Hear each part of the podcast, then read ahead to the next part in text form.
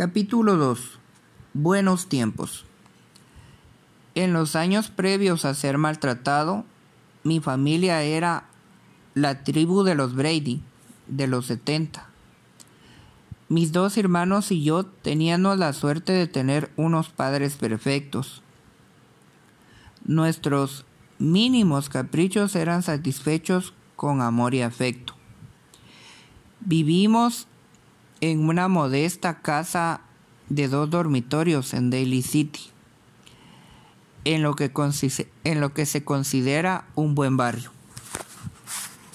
Recuerdo cómo me asomaba al mirador de la sala en los días claros para observar las torres de color naranja brillante del Golden Gate y los hermosos edificios de San Francisco recortados contra el cielo.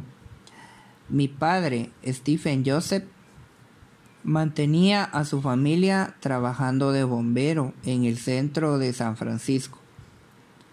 Medía aproximadamente un metro y 75 centímetros y pesaba unos 95 kilos. Era ancho de hombros y en, y en sus antebrazos habrían construido el orgullo de cualquier culturista. Las cejas negras y espesas hacían juego con su pelo. Me sentí especial cuando me guiñaba el ojo y me llamaba tigre. Mi madre, Catherine Roerba, era una mujer de estatura mediana y aspecto normal. Nunca recordaba el color de su pelo o de sus ojos, pero mamá era una mujer que rebosaba amor por sus hijos. Su mejor cualidad era la determinación. A mamá siempre se le ocurría ideas y siempre se hacía cargo de los asuntos familiares. Una vez, cuando yo tenía cinco o seis años, mamá dijo que estaba enferma y recuerdo que pensé que no parecía ella misma. Era un día en que papá estaba trabajando en el cuartel de bomberos. Después de servir la cena, mamá se levantó corriendo de la mesa y se puso a pintar los escalones del garaje. Tosía mientras aplicaba con furia la pintura roja en cada escalón. La pintura no se había secado del todo cuando comenzó a clavar con chinchetas esterillas de goma en los escalones. Tanto estas como mamá se llenaron de pintura roja. Al terminar entró en casa y se derrumbó en el sofá.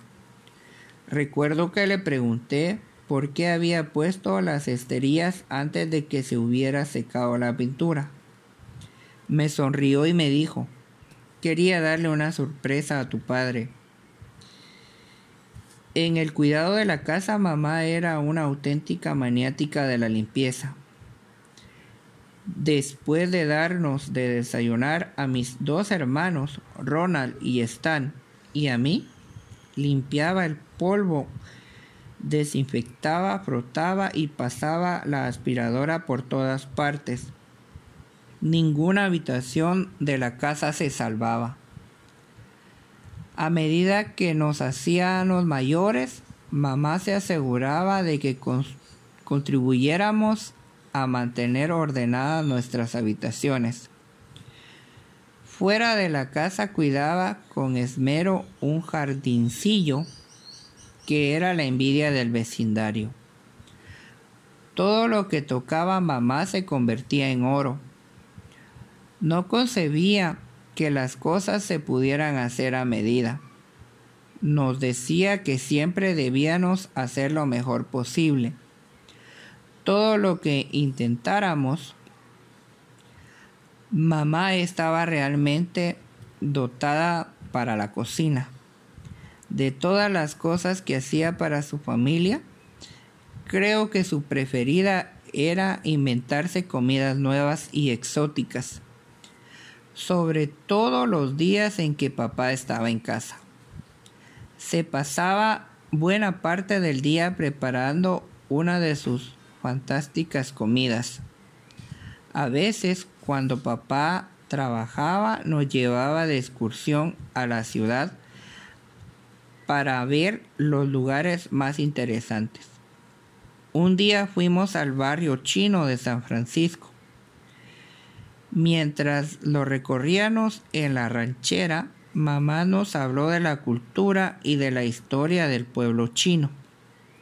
Cuando volvimos, puso el tocadisco en la casa se llenó de hermosos sonidos orientales. Después adornó el comedor con linternas chinas.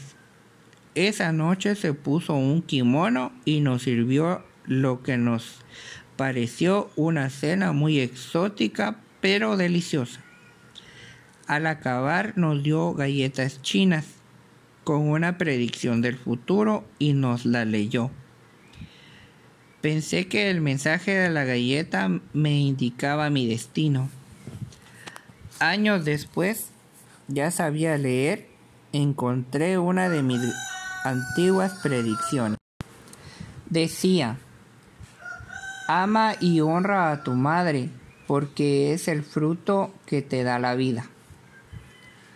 Por aquel entonces nuestra casa estaba llena de mascotas, gatos, perros, peceras repletas de peces exóticos y una tortuga de tierra llamada Thor. Lo que mejor recuerdo es la tortuga, porque mamá me dejó escoger el nombre. Me sentí orgulloso, pues mis hermanos habían elegido el nombre de otros animales, y ahora me tocaba a mí. Bauticé al reptil con el nombre de mi personaje de dibujos animados preferido. Parecía que los acuarios de 22 y 44 litros se hallaban por todas partes. Había al menos dos en la sala de estar y otro lleno de guppies en nuestro dormitorio. Mamá adornaba los tanques de agua aclimatada con gravilla y papel de plata de colores con cualquier cosa que en su opinión contribuyera a que fueran más realistas. Solíamos sentarnos a su lado mientras mamá nos explicaba las diferentes especies de peces. La más espectacular de sus enseñanzas tuvo lugar un domingo por la tarde. Uno de los gatos mostraba una conducta extraña, Mamá nos sentó a su alrededor y nos habló del proceso del nacimiento. Después de que los gatitos salieran de la gata madre, nos explicó con todo detalle, el milagro de la vida. Hiciera lo que hiciera la familia, a mamá se le ocurría una enseñanza constructiva, aunque normalmente no nos dábamos cuenta de que nos estaba enseñando algo.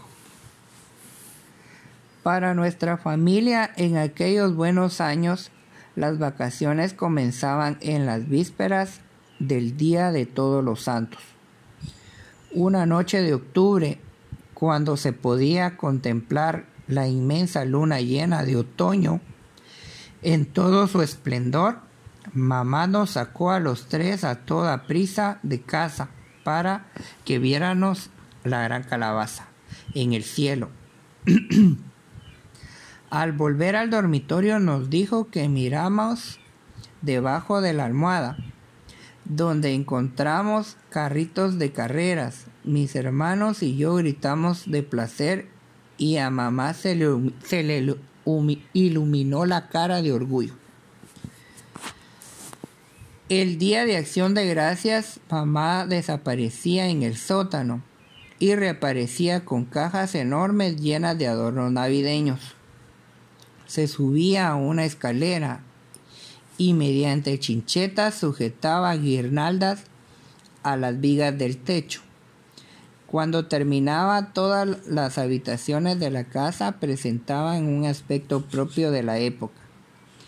En el comedor, mamá colocaba velas rojas de distinto tamaño en el valioso aparador de roble. Figuras de nieve artificial adornaban las ventanas de la sala y del comedor. Luces navideñas enmarcaban las ventanas de nuestro dormitorio. Todas las noches me quedaba dormido mirando el resplandor suave y lleno de colorido de las luces que parpadeaban. El árbol de Navidad nunca me había medía menos de dos metros y medio y la familia tardaba horas en adornarlo. Cada año a uno de nosotros se le concedía el honor de colocar el ángel en el extremo superior del árbol, mientras papá lo sostenía con fuerza. Después de adornar el árbol y de cenar, nos subíamos todos juntos a la ranchera y recorríamos el barrio, admirando los adornos de otras casas Mamá no paraba de hablar de cosas mayores y mejores para las siguientes navidades. Aunque mis hermanos y yo solíamos, sabíamos que nuestra casa era siempre la mejor. Al volver a casa, mamá nos sentaba frente a la chimenea y bebíamos ponche de huevo, mientras nos contaba cuentos. Bing Crosby cantaba Navidades Blancas en el tocadiscos. La emoción que sentía durante aquellas temporadas de vacaciones me impedía dormir. A veces mamá me acuñaba y me quedaba dormido oyendo el crepitar del fuego. A medida que se aproximaba la Navidad, mis hermanos y yo estábamos cada vez más emocionados. El montón de regalos al pie del árbol crecía de día en día. Cuando por fin llegaba el momento, había docenas de regalos para cada uno. En Nochebuena, después de una cena especial y de cantar villancicos, nos daban permiso para abrir un regalo. A continuación nos íbamos a dormir. Cuando me acostaba, siempre aguzaba el oído esperando el sonido de las campanas del, del, trineo de Santa Claus. Pero me dormía antes de oír a los renos aterrizar en el tejado.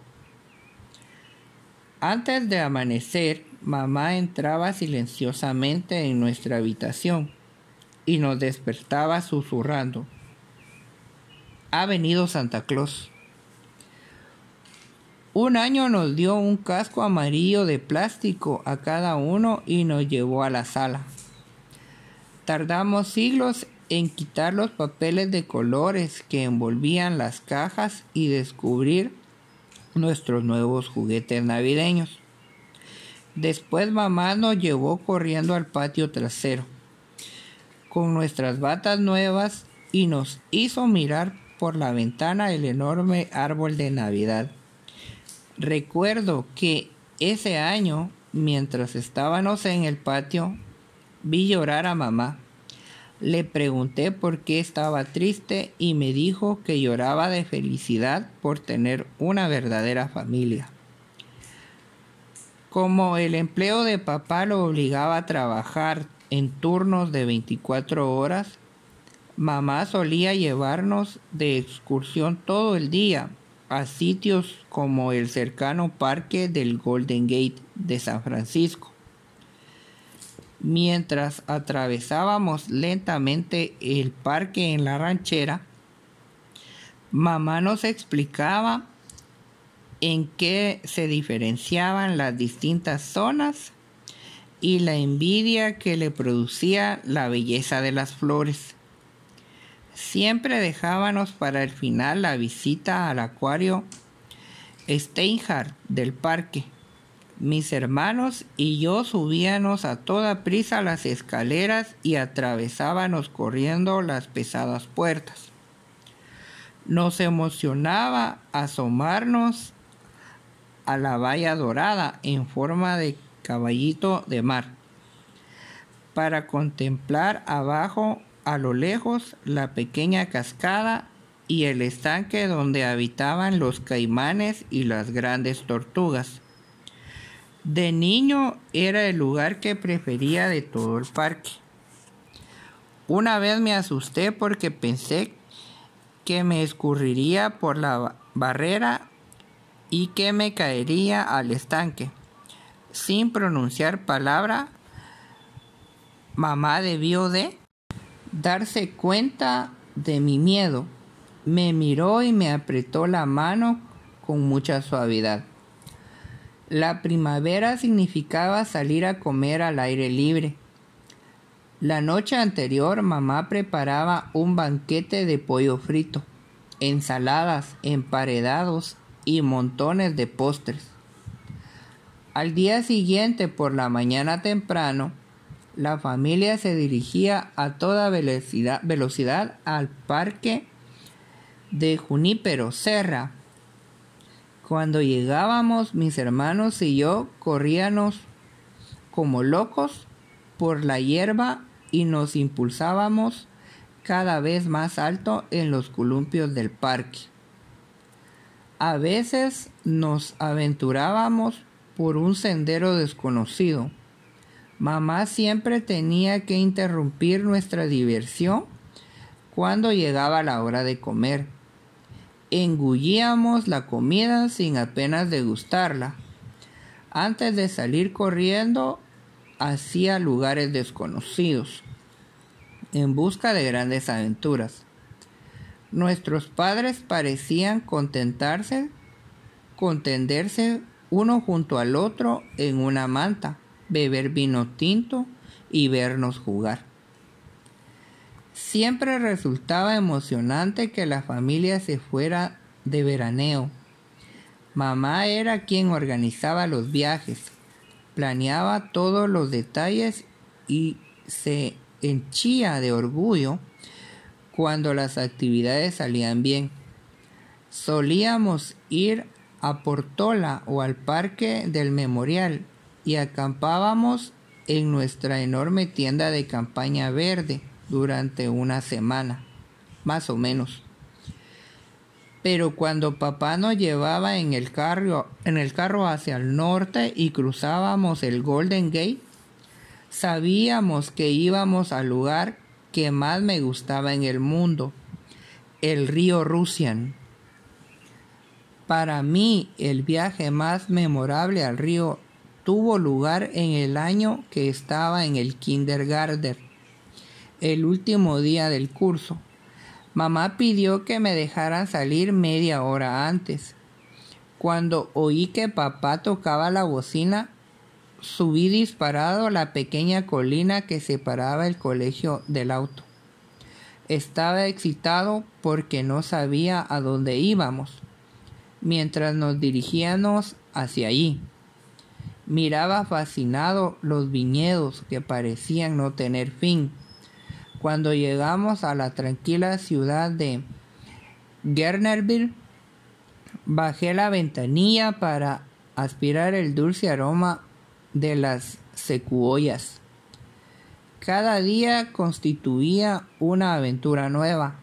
Mis hermanos y yo pensábamos el día pasábamos el día subiendo al tronco quemado de un árbol viejo, provisto de nuestras botas especiales de suela gruesa o bañándonos en el río, en la playa de Johnson.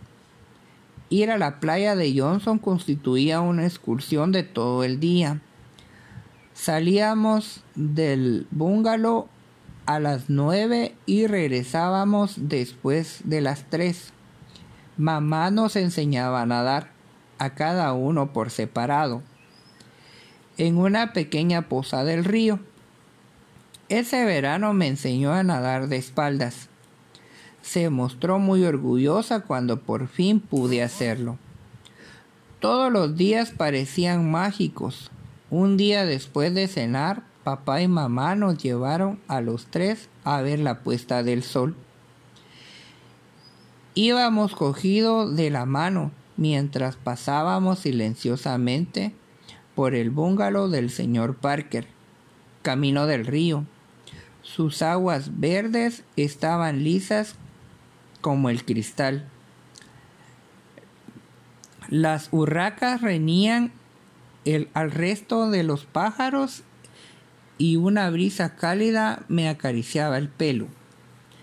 Sin pronunciar palabra, contemplamos el sol que como una bola de fuego se hundía detrás de los hartos árboles, dejando jirones de azul claro y naranja en el cielo. Sentí que alguien me abrazaba por los hombros. Creí que era mi padre. Me volví y me henchí de orgullo al ver que mi madre me abrazaba con fuerza. Sentí los latidos de su corazón. Nunca me sentí tan a salvo ni tan querido como ese día en el río Rusian.